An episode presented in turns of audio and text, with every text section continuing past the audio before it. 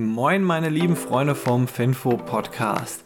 Es ist Mittwoch, der 6. April und ich begrüße dich herzlich zu deinem täglichen Aktien- und Finanznews-Podcast mit mir, Benjamin Franzi, deinem Podcast-Host. Und heute gibt es ein paar Themen, die wirklich spannend sind, die eher so ein bisschen aus der makroökonomischen Sicht kommen. Zuallererst geht es mal um Russland, dann um das makroökonomische Thema Elon Musk und Twitter, die Fed und zu guter Letzt China bzw. chinesische Autos.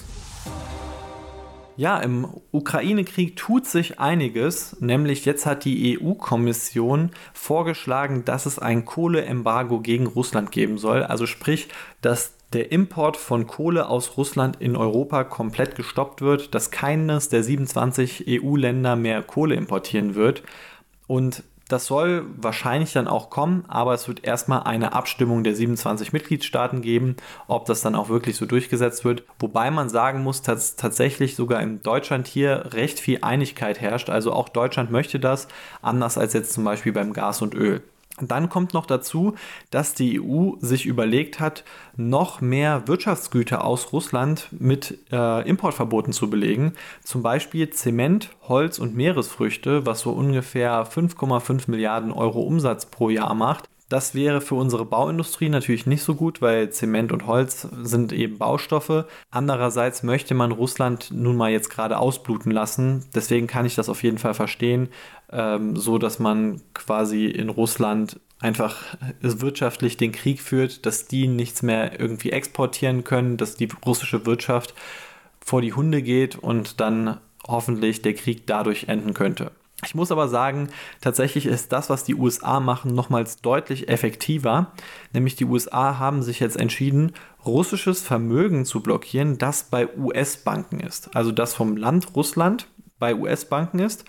Und so hat nämlich Russland bisher seine Anleihen bezahlt. Also die Anleihencoupons, die sie hatten, die haben sie über diese Banken bezahlt. Und Russland selbst hat auch noch einige US-Dollar-Reserven.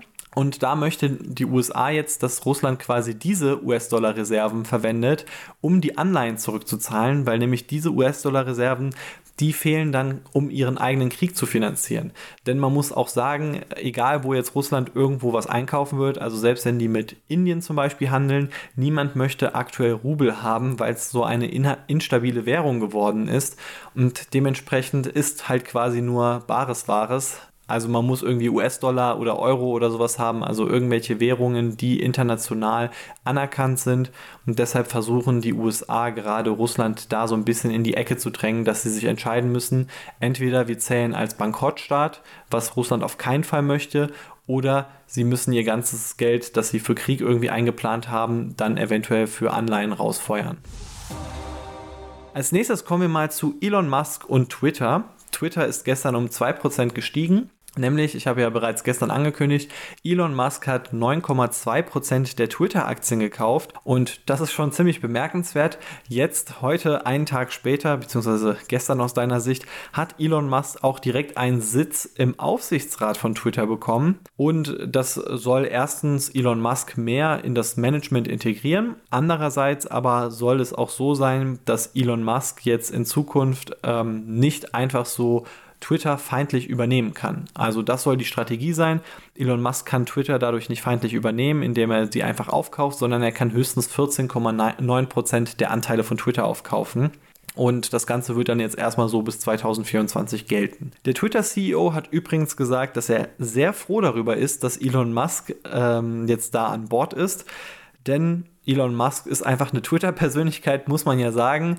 Da waren auch sehr viele Anleger froh drüber, weil in der Vergangenheit war es so, dass bei Twitter viele im Aufsichtsrat waren, die eigentlich Twitter nicht sehr aktiv nutzen. Und das ist immer so das, das beste Gegenbeispiel gegen eine Plattform, wenn die Leute, die das Unternehmen führen, das Produkt gar nicht nutzen wollen. Ganz witzig fand ich auch, dass Elon Musk direkt mal als an seinem ersten Tag in seinem Amt losgelegt hat und der hat eine Umfrage gestartet auf Twitter, ob es einen Bearbeiten-Button geben soll. Also wenn man einen Tweet abgesendet hat, ist es aktuell so, dass man den Tweet nicht mehr ändern kann. Rechtschreibfehler und keine Ahnung was muss man so akzeptieren, wie sie sind. Äh, wenn man den Tweet löscht, dann sehen das auch andere, dass der gelöscht wurde, wenn die darauf zum Beispiel kommentiert haben oder den retweetet haben. Und da ist jetzt so ein bisschen die Sache, ob man das nicht editieren kann. Und Elon Musk hat dann so eine Ja-Nein-Umfrage gestartet. Und es scheint wohl so, dass jetzt auch Ja gewinnen wird. Und das fand ich auch sehr cool vom Twitter-CEO, nämlich der hat direkt mal auf diese Umfrage getwittert und hat gesagt, dass die Leute wirklich verantwortungsvoll mit dieser Umfrage umgehen sollen, denn das Ergebnis wird wichtig sein. Also es könnte wirklich sein, dass Elon Musk hier was auslöst, dass es in Zukunft schon mal so einen Bearbeiten-Button bei Twitter geben wird. Auch ähm, ein Manager von Facebook, der hat sich dann direkt darauf gemeldet und hat gesagt, ja, Twitter ist da eigentlich quasi überfällig und die sollen einfach die Facebook-Lösung kopieren, sprich, dass man sieht, dass ein Tweet bearbeitet wurde und dann es auch so ein Bearbeitungsprotokoll gibt, dass niemand da irgendwie quasi einen Tweet geschrieben hat und dann in dem Nachhinein bearbeitet und irgendeinen Quatsch reinschreibt und äh, niemand das mehr bemerken kann. So, und damit kommen wir als nächstes zu Scalable Capital. Das ist unser Podcast-Partner hier für den Finfo-Podcast, ein cooler und moderner Neo-Broker aus Deutschland, wo du für nur 99 Cent Aktien handeln kannst und sogar kostenlose Sparpläne auf Dutzillionen Aktien hast, plus nochmal 12 Zillionen äh, ETFs und Kryptowährungen und alles Mögliche. Also es gibt da quasi en masse Sparpläne. Alles kostenlos. Ich bin selbst persönlich Kunde, bin auch sehr begeistert von dem Angebot, nutze es gerne für meine Sparpläne und du hast jetzt die Gelegenheit, nämlich 20 Euro gibt es geschenkt von Scalable Capital. Du hast richtig gehört, 20 Euro einfach so bar auf die Kralle. Und dafür musst du nur Folgendes tun. Über unseren Link www.scalable.capital-finfo. Falls dir das jetzt irgendwie zu schnell ging, kannst du auch in die Show Notes gehen, da steht er auch nochmal. Und wenn du über diesen Link gehst und ein Depot eröffnest, dann musst du entweder oder zwei Aktien kaufen oder zweimal einen Sparplan ausführen. Ich kann dir die Variante mit dem Sparplan ausführen auf jeden Fall empfehlen, weil da zahlst du ja gar keine Gebühren. Das heißt, da kriegst du auf jeden Fall das Maximum für dein Geld raus. Halt plus 20 Euro nochmal geschenkt. Was kann es Besseres geben? So, und jetzt Werbung Ende. Damit kommen wir jetzt als nächstes zu der Federal Reserve Bank, der amerikanischen Zentralbank. Und da hat der stellvertretende Chef, der Lael Brainard, ein paar schlechte News für uns Aktienanleger gebracht. Deswegen ist der Nasdaq um 2,3% gefallen, der SP 500 um 1,3%. Denn der gute Lael, der hat gesagt, dass die Fed jetzt bald ihre Bilanzsumme deutlich reduzieren wird. Und Bilanzsumme deutlich reduzieren bedeutet, der Gelddrucker, der aktuell ja äh, oder der vor kurzem noch am Drucken war, der macht nicht mehr brrr, sondern stattdessen wird das ganze Geld wieder geschreddert. Also das bedeutet vor allem, dass es jetzt etwas unattraktiver wird, in Wachstumsaktien zu investieren. Also so wird es am Markt zumindest jetzt mal eingepreist, weil die Zinsen steigen werden. Ähm, das ist so ein indirekter Zinsanstieg, den man dann, also den die Fed jetzt am Markt auslösen wird. Und es wird auch immer wahrscheinlicher, dass die Fed jetzt am 4.5., also in einem Monat, wenn sie wieder zusammenkommt, dass sie die Zinsen nochmal erhöhen wird und zwar in einem deutlichen Ausmaß, also um einen halben Prozentpunkt, wo vorher in der Vergangenheit noch ein Viertelprozentpunkt im Raum stand. Es ist auch umso wahrscheinlicher, weil natürlich die Inflation in den USA deutlich am Eskalieren ist und auch jetzt im Moment die Immobilienzinsen in den USA auf einem ziemlichen Hoch angekommen sind nämlich die 30-Jahres-Hypothekenzinsen, die sind mittlerweile über 5% gestiegen. Also wenn man sich ein Haus kauft und das auf 30 Jahre finanziert, dann zahlt man über 5% Zinsen. Das ist schon echt heftig.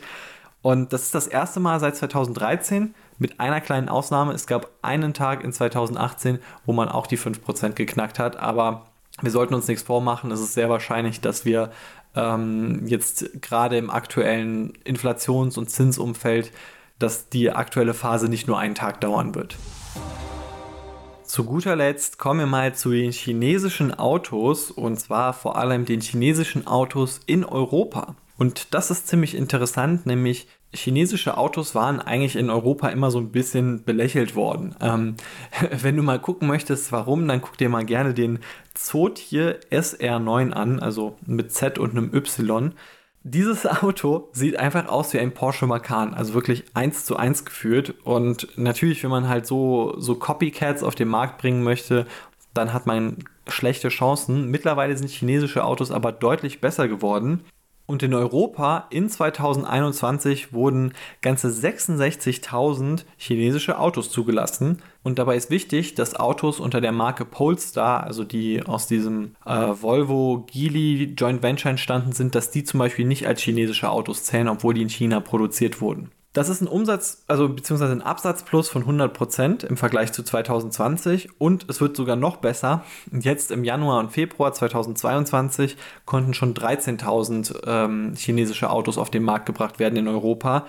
Also nochmal ein Plus von 167% zu 2021. Chinesische Autos haben aktuell nur einen Marktanteil von 1,2%, aber man merkt, wenn sich aktuell schon der Marktanteil quasi oder der Absatz von Jahr zu Jahr verdoppelt, dann wird der Marktanteil deutlich steigen. Und der Grund dafür ist, chinesische Autohersteller haben eine Sache relativ früh erkannt, nämlich die haben sehr früh angefangen in Elektroautos und Hybridautos zu investieren und jetzt kommen die auf unseren Markt gerade mit diesen Autos, wo andere Automobilhersteller noch nicht so ein gutes Portfolio haben.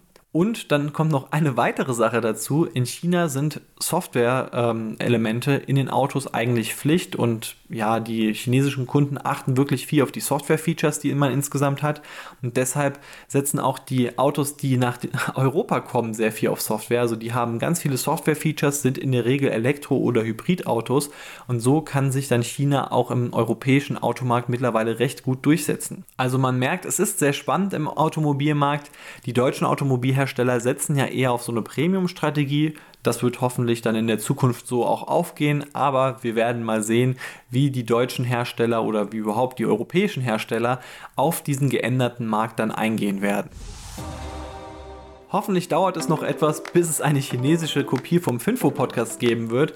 Aber was du auf dem Weg dahin auf jeden Fall mal tun kannst, ist uns unterstützen und zwar ganz easy kostenlos, indem du dem Podcast in deiner Podcast-App folgst und uns bewertest. Das würde uns nämlich enorm helfen, einfach nochmal von neuen Leuten gefunden zu werden. Und ansonsten wünsche ich dir einfach noch einen wunderschönen Mittwoch. Wir hören uns morgen wieder. Mach's gut. Ciao.